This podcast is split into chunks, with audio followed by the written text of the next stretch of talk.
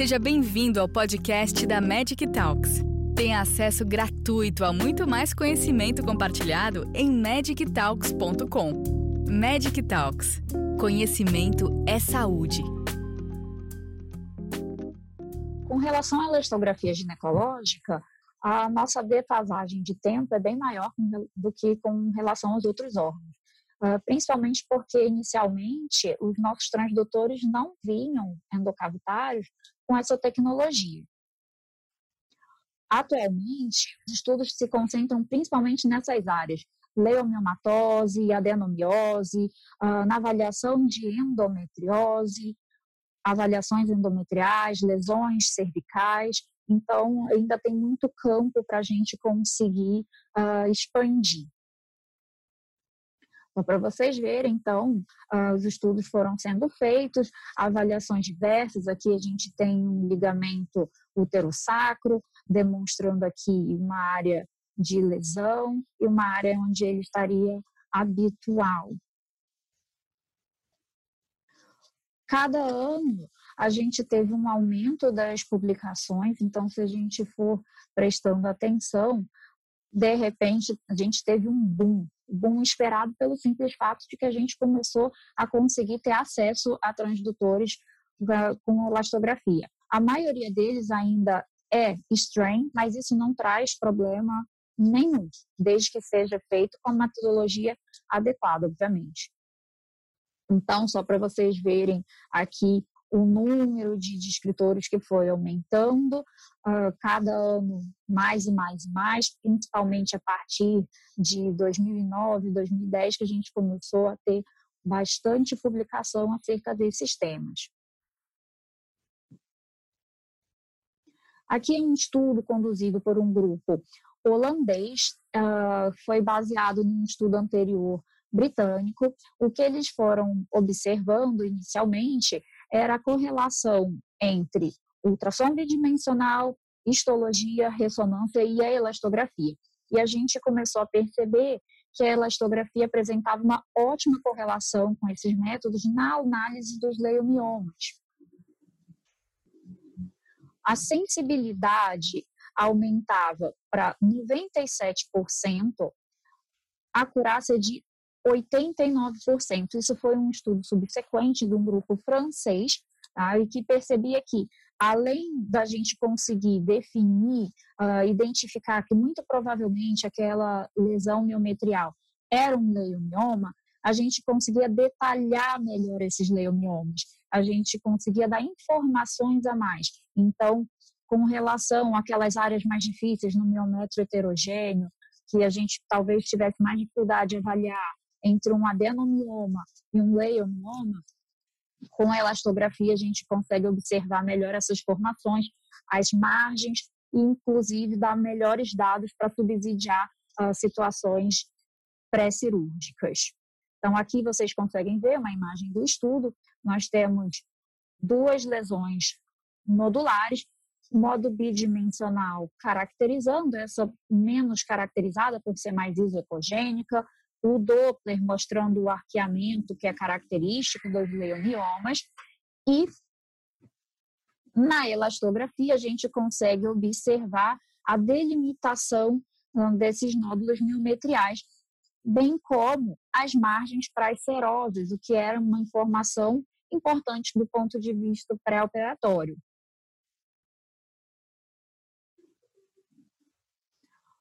Mesma coisa nessa outra imagem, a gente aqui tem uma imagem hipoecogênica que, que podia gerar dúvida com relação à presença do mioma ou não. E nas lesões mais profundas, que às vezes, principalmente quando tem uma heterogeneidade miometrial acentuada, a gente tem um pouco mais de dificuldade de avaliar, se destaca mais na elastografia. Então, massas hipoecogênicas bem delimitadas, a elastografia essa imagem que poderia confundir algum colega com uh, um leiomioma, percebe-se que, na verdade, é uma heterogeneidade outra miometrial, provavelmente a custa de adenomiose. E aqui, como ele fica bem delimitado, em correlação ao modo B, que é completamente uh, borrado, mal delimitado, que inclusive a gente tem uma dificuldade de destacar as margens para a serosa. Então, aqui, só para vocês compararem, a gente tem um útero. Dentro do útero temos essa lesão miometrial, bastante vascularização estudo Doppler, e ela sendo bem delimitada, sendo se, se mostrando intracavitária com a elastografia. Com relação a estudos subsequentes para adenomiose, então foi demonstrado que consegue informar mais não só para a gente identificar a heterogeneidade do miométrico, que muitas vezes já é possível modo B, com Doppler, seguindo os critérios que a gente tem pela FIGO, mas também uh, para a gente poder diferenciar especialmente aquelas modulações que a adenomiose pode formar, que são os adenomiomas. Então, aqui vocês veem, são imagens do estudo, demonstrando uh, a escala que eles fizeram para poder correlacionar os achados ecográficos no modo B, Doppler, e os achados ecográficos à elastografia. Então, o padrão que eles identificaram essa imagem uh, como se formasse um alvo mais deformado, com a periferia mais endurecida e mais amolecida no interior, sendo que elas não são imagens extremamente regulares, completamente delimitáveis, como a gente espera, por exemplo, numa miomatose.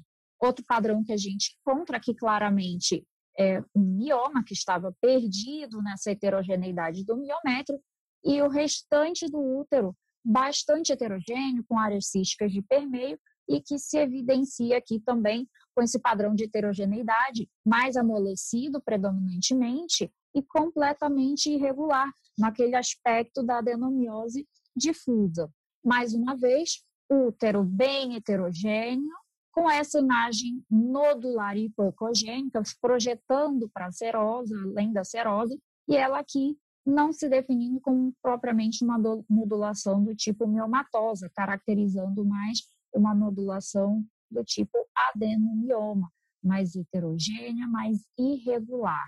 Só para vocês verem o comparativo, numa paciente com útero bem heterogêneo, a mesma coisa que a gente vê ao modo bidimensional, a gente consegue caracterizar aqui também na elastografia, cavidade endometrial e aqui essa imagem nodular hipocogênica se destacando mais endurecida, bem delimitada no interior, se projetando para o interior da cavidade. Então, isso aqui ela tem uma, uma paciente com adenomiose e um leiomioma submucoso. Uh, esse grupo polonês é o que termina publicando uma quantidade maior sobre ultrassonografia, elastografia ginecológica. Uh, esse estudo especificamente foi com relação à endometriose, demonstrando que a elastografia consegue melhorar tanto sensibilidade quanto especificidade, principalmente naquela diferenciação dos focos que podem ser de mais superficiais até mais profundos. Aqui, só para vocês poderem observar, um endometrioma pélvico, estava no espaço uh, retrouterino da paciente, dimensões aumentadas, captação do fluxo não é dentro da lesão, é nas septações que ela vai formando, na verdade, um conglomerado de lesões que vão coalescendo e demonstrando aqui a característica que é comum desses endometriomas, que é uma margem maior de endurecimento. Quando tem sangramento recente, quase sempre a gente capta também uma área mais amolecida nessa topografia. Com relação à avaliação endometrial, então foram feitas várias pesquisas, vários estudos, e um dos principais é esse de 2011, que vai detalhando e fazendo uma classificação elastográfica com relação ao tipo uh, de endométrio, de proliferação, de normal a atrófico, pólipos, presença de hiperplasia ou câncer, porque o foco do estudo era nas pacientes com sangramento anormal pós-menopáusicas. O que eles conseguiram demonstrar é que a elástico, em associação com o modo bidimensional, terminava dando mais caracterização das lesões, aumentando a acurácia do que simplesmente com o modo bidimensional. Isso terminou melhorando a observação para poder separar o que, que eram distúrbios benignos daqueles que eram malignos e com melhor indicação dessas pacientes para curetagem semiótica, por exemplo. O que eles conseguiram perceber, além disso, é que era possível observar, além de tudo, aquelas pacientes que já tinham invasão miometrial no, nas pacientes que estavam com câncer endometrial. Então, a preservação da interface do endométrio com o miométrio terminava sendo fundamental para poder fazer essa diferenciação, especialmente para triar as pacientes com maior suspeição de câncer. A sensibilidade, obviamente, não é alta, de 50%, mas quando tinham esses achados de uh, não preservação da interface endometrial, aumentavam a especificidade para 94 90,9% no diagnóstico de câncer e 90,9% para achados de invasão miometrial. Então, aqui o que a gente observa, essa paciente tem um espessamento endometrial na avaliação elastográfica, nessa avaliação com mapa elastograma de cinza, a gente consegue perceber o contorno endometrial, preservação, cavidade endometrial, miométrio. Já nessa paciente, nem no modo B a gente consegue diferenciar adequadamente e, especialmente na elastografia, a gente consegue perceber que a interface foi completamente perdida, falando a favor de um carcinoma endometrial invasivo. E várias avaliações foram feitas a partir daí, outros estudos, esse estudo é mais recente, foi publicado em fevereiro de 2019, eles conseguiram fazer a tipificação dos tipos e alcançar uma razão para poder predizer quando a gente tem uma hiperplasia ou quando a gente tem uma lesão tipo polipoide, ambas sendo benignas. Então a gente consegue observar que a razão, no caso das hiperplasias, termina sendo bem inferior, um valor bem mais baixo do que nos, nas lesões tipo polipoides. Além disso, alguns estudos foram feitos para observação da elasticidade normal e anormal do, do colo uterino, especialmente focado naquelas pacientes que têm uma suspeição uh, de lesões nessa região. Foi obtida uma classificação elastográfica em 5 graus. E as, a correlação desses achados com a histopatologia foi excelente. Então, basicamente, eles foram determinando a classificação de acordo com a preservação do canal endocervical na imagem elastográfica. Então, grau 1, a gente tem uma preservação do eco endocervical. No grau 2, a gente começa já a ter mais áreas de heterogeneidade, mas ainda consegue perceber a linha endocervical. E assim, consecutivamente, até que a gente perde completamente o eco cervical ou produz uh, imagens deformadas que estão aumentadas, endurecidas além uh, das margens. Aqui para vocês perceberem, uh, essa é uma paciente que teve um diagnóstico de câncer de, de, de colo de útero, engravidou na sequência, por isso não foi operada, em menos de um mês ela, ela engravidou. E aqui a gente vê a imagem do colo uterino dela, não tem nenhuma alteração muito significativa ao modo bidimensional, só uma área mais hipoecogênica. Quando a gente faz a elastografia, a gente percebe que essa região termina ficando mais amolecida, que é uma característica inicial das lesões. Temos a preservação parcial do nosso canal endocervical, da linha do canal endocervical, classificando então em grau 3. A dificuldade maior, nesse caso dessa paciente, era o fato dela estar gestante, obviamente. Nesse outro caso, nós temos uma paciente jovem de 48 anos com sangramento uterino normal que buscou o nosso serviço para uma ultrassonografia. Ela tinha passado com a ginecologista, não tinha sido feito exame especular. Quando a gente uh, faz o exame, a gente percebe esse colo uterino, ao modo bidimensional, uh, ele já está deformado, nós não temos uma caracterização adequada da linha do canal endocervical, ainda é possível perceber um aumento da vascularização ao Doppler. Com o estudo elastográfico, o que a gente percebe é que seria um grau 5, de acordo com o estudo. Nós não temos uma definição do canal endocervical da paciente, ele já está completamente irregular em termos de elastograma e o que a gente tem de amolecimento numa lesão inicial, ele passa a ter áreas muito endurecidas quando a gente chega em estágio 5. Além disso, uh, outras publicações terminaram sendo feitas, inclusive para avaliação pré-operatória, identificar se a elastografia poderia ser útil nesse tipo de informação, e o resultado foi sim a elastografia associada ao modo B, o que é uma coisa muito importante da gente sempre ter em mente, a elastografia não exclui o modo bidimensional, termina aumentando a sensibilidade e a especificidade conclusão que a gente tem é que a elastografia é uma ferramenta relativamente recente que a gente tem que ter, obviamente, bom senso, treinar muito a técnica e metodologia.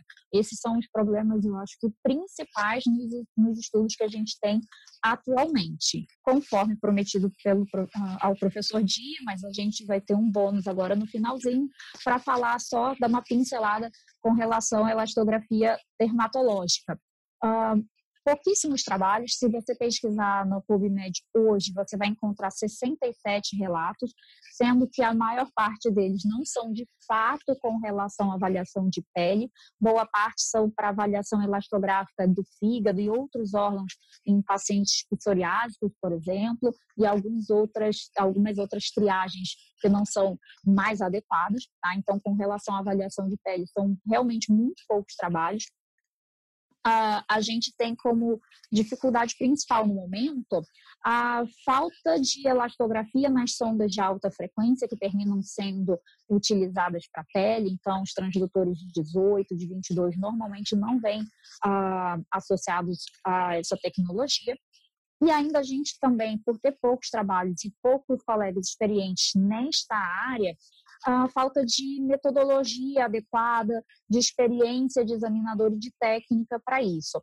Então, por exemplo, esse é um trabalho uh, publicado por um grupo espanhol e que a gente vê, eles colocam, olha, não coloque bolsão de gel, mas isso não é uma verdade absoluta. Você pode fazer uma boa técnica, uma boa coleta elastográfica fazendo uma camadinha de gel.